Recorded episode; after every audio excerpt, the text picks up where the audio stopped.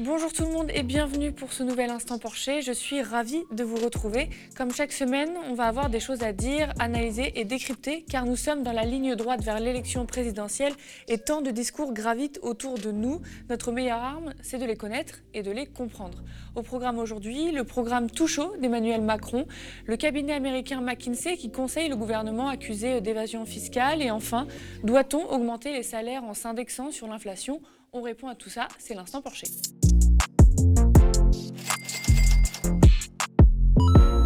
Nous transformerons aussi Pôle emploi en le transformant en France Travail, ce qui est un changement profond et je veux saluer l'engagement vraiment de tous les salariés de Pôle emploi, mais l'idée est sur la base de ce que nous avons lancé ces dernières années avec le service public d'insertion à l'emploi, c'est de réussir à l'échelle d'un territoire de mettre en commun tous les savoir-faire et les compétences, celles de Pôle emploi, celles de nos régions, de nos départements, des communes, des missions locales, il y a une très grande segmentation de toutes celles et ceux qui accompagnent le retour à l'emploi. Et on les a segmentés par public, ce qui, ne correspond, plus à la réalité. Et donc, la volonté avec France Travail, c'est d'avoir, j'aime pas tellement ce terme, c'est celui souvent qu'on emploie de guichet unique, mais un lieu où on accompagne toutes celles et ceux qui ont vocation à revenir à l'emploi de manière beaucoup plus simple et où on met toutes les compétences autour de la table, on les accompagne, bilan de compétences, formation, des formations en termes de savoir-être ou de savoir-faire, ou des formations plus lourdes, et accompagnement vers le retour du travail, avec de l'adaptation, ou vers le travail totalement euh, libre, si je puis dire, et dans des conditions normales. Ça y est, on vient de l'entendre, Emmanuel Macron a dévoilé son programme à trois semaines du premier tour de l'élection présidentielle, jeudi 17 mars dernier. Le ton est donné, continuer ce qui a été mis en place, travailler plus, plus longtemps, mais le président de la République compte aller plus loin et pas que sur le travail. Le meneur de En Marche avec vous parle d'indépendance énergétique, d'investissement dans les armées à hauteur de 50 milliards, de renforcer l'autonomie des universités, durcir les conditions du droit d'asile. Le programme parle de valeurs et lois non négociables d'une République avec droits et devoirs, avec, je cite, une citoyenneté active ou encore l'intégration. On parle aussi d'une France productive et une meilleure vie pour, je cite, nos aînés et nos enfants. Coût du programme 50 milliards d'euros par an, auxquels s'ajouteront 15 milliards par an de baisse d'impôts, pour moitié bénéficiant aux ménages, pour l'autre aux entreprises.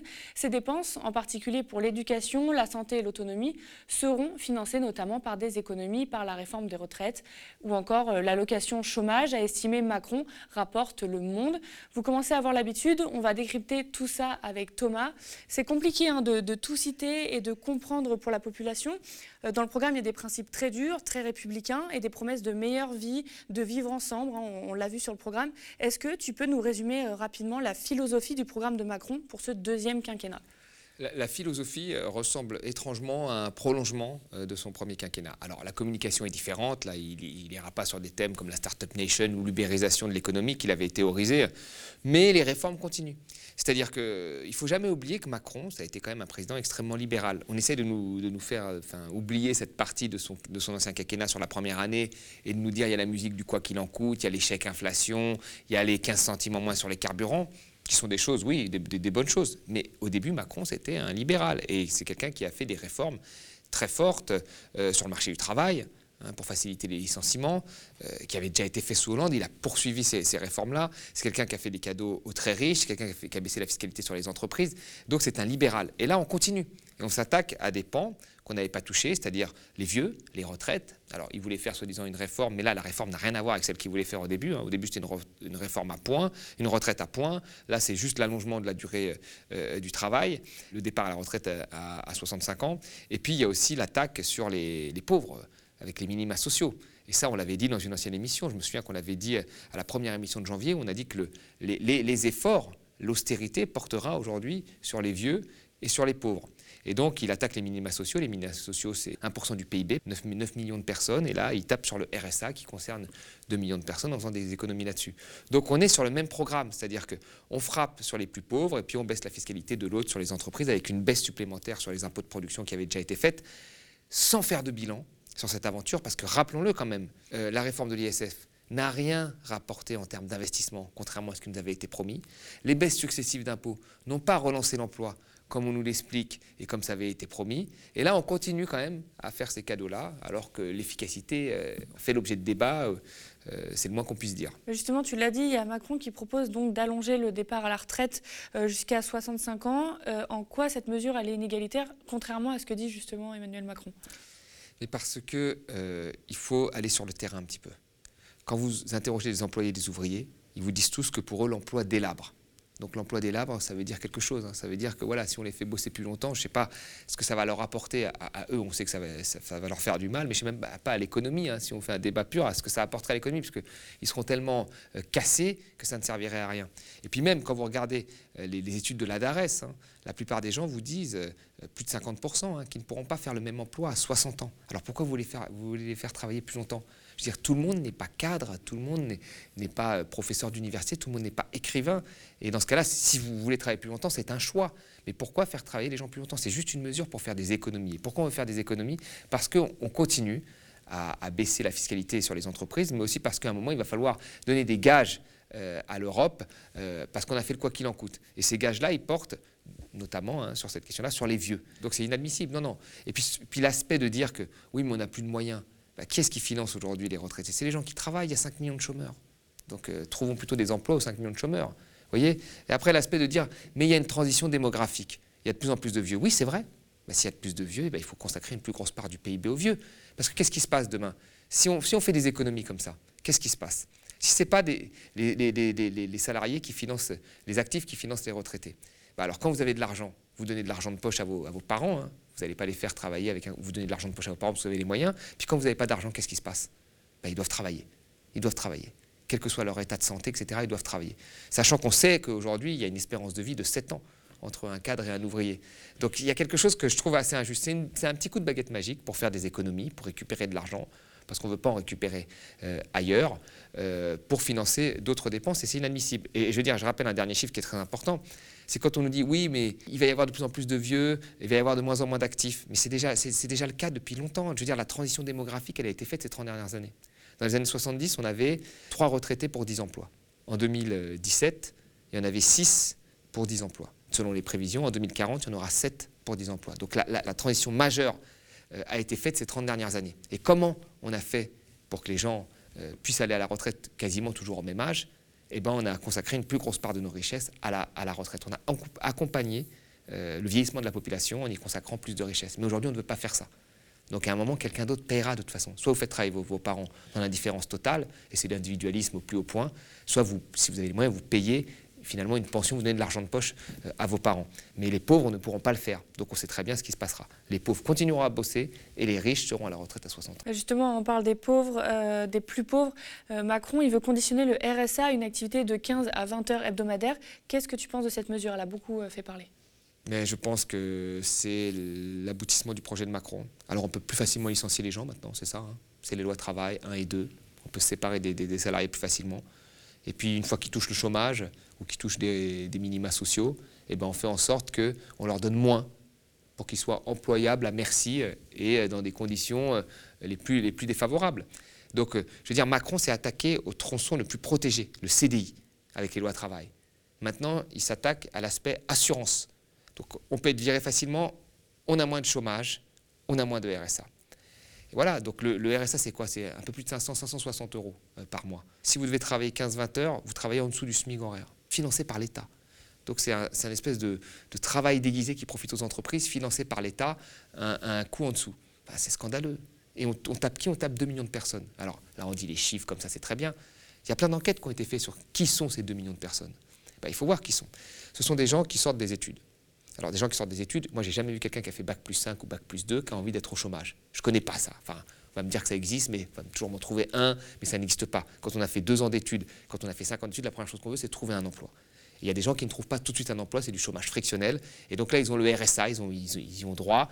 Et ben, ça peut être un coup de pouce. Voilà, ça c'est la première des choses. Ça, c'est vraiment la partie de la population des, bénéficiaires du RSA qui est la moins grave. Après vient les plus compliqués. Ceux qui sont en fin de droit du chômage. C'est-à-dire des gens qui ont touché le chômage pendant un an, un an et demi, qui sont en fin de droit et qui passent au RSA. Et ceux-là, vous partez du principe qu'ils n'ont pas voulu rechercher un emploi, quelqu'un qui est mis au chômage, qui voit ses droits s'arrêter, il recherche un emploi. Mais là, toutes les associations sur le terrain vous le disent. Voilà. Et là, vous allez le passer au, RSA et vous allez l'obliger à, travailler, comme si voilà, il fallait le punir. Et enfin, il y a la dernière partie, qui est, je trouve, la plus compliquée, qui représente presque un tiers. Ce sont des femmes seules avec des enfants soit après un divorce qui ne travaillait pas, et puis ça, il a une séparation, elle se retrouve seule, voilà, et là elle touche le RSA, ou des femmes qui ont été licenciées et qui ont un enfant, et dans beaucoup de cas, qui ne peuvent pas euh, aussi aller travailler parce qu'elles ont cet enfant en bas âge, parfois à charge. Et celles-là, vous allez les obliger à aller faire 15-20 euh, heures.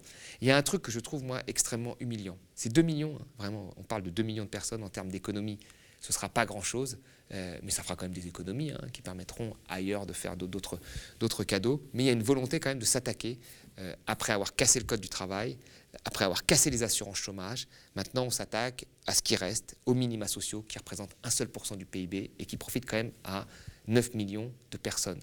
Sachant que cet argent qui est donné, encore une fois, qu'est-ce qu'en font les gens? Ils le dépensent dans l'activité.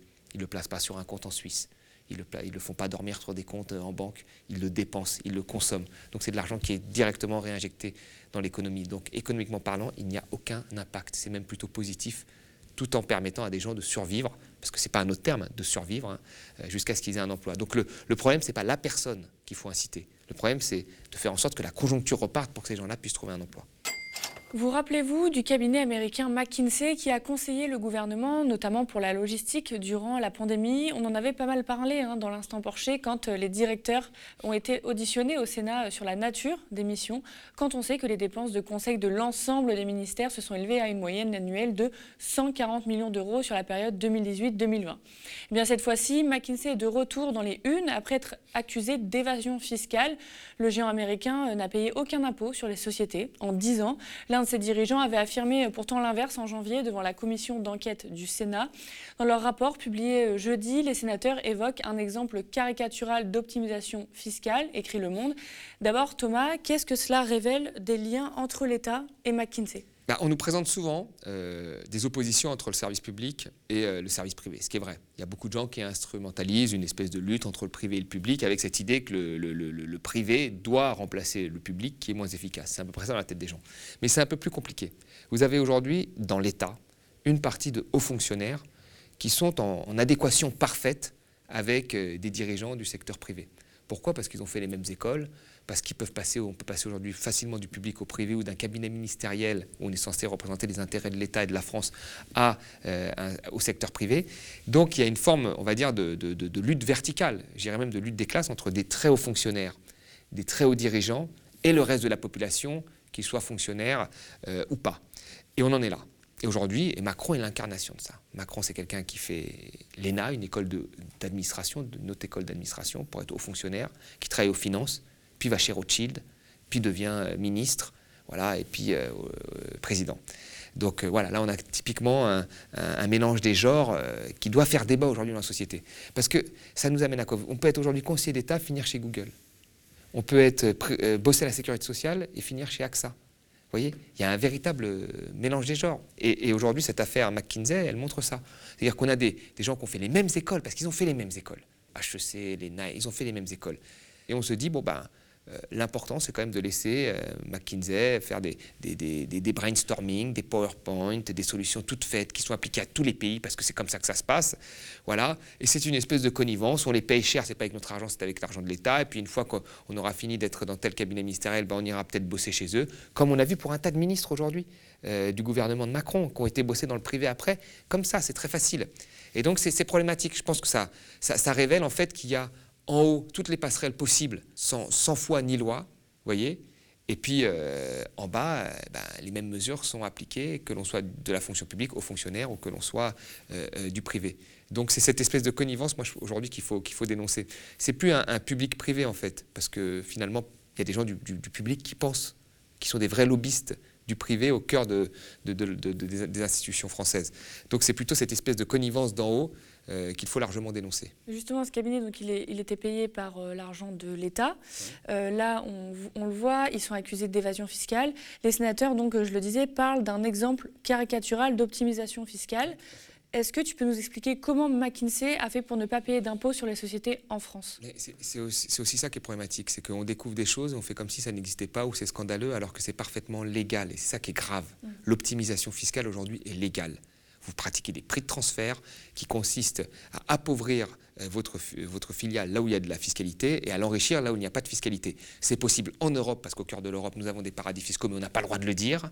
D'accord? Nous en avons plusieurs, hein, le Luxembourg, l'Irlande, qui jouent la concurrence fiscale et qui font que des sièges sociaux euh, se placent dans, ou des filiales se placent dans ces paradis fiscaux et qu'on va enrichir ces filiales et appauvrir les autres. Aujourd'hui, dans le 440, 40 entreprises, il y a plus de 1000 filiales dans des paradis fiscaux. Vous voyez, tout le monde le sait. Qu'est-ce qu'elles vont faire dans les paradis fiscaux?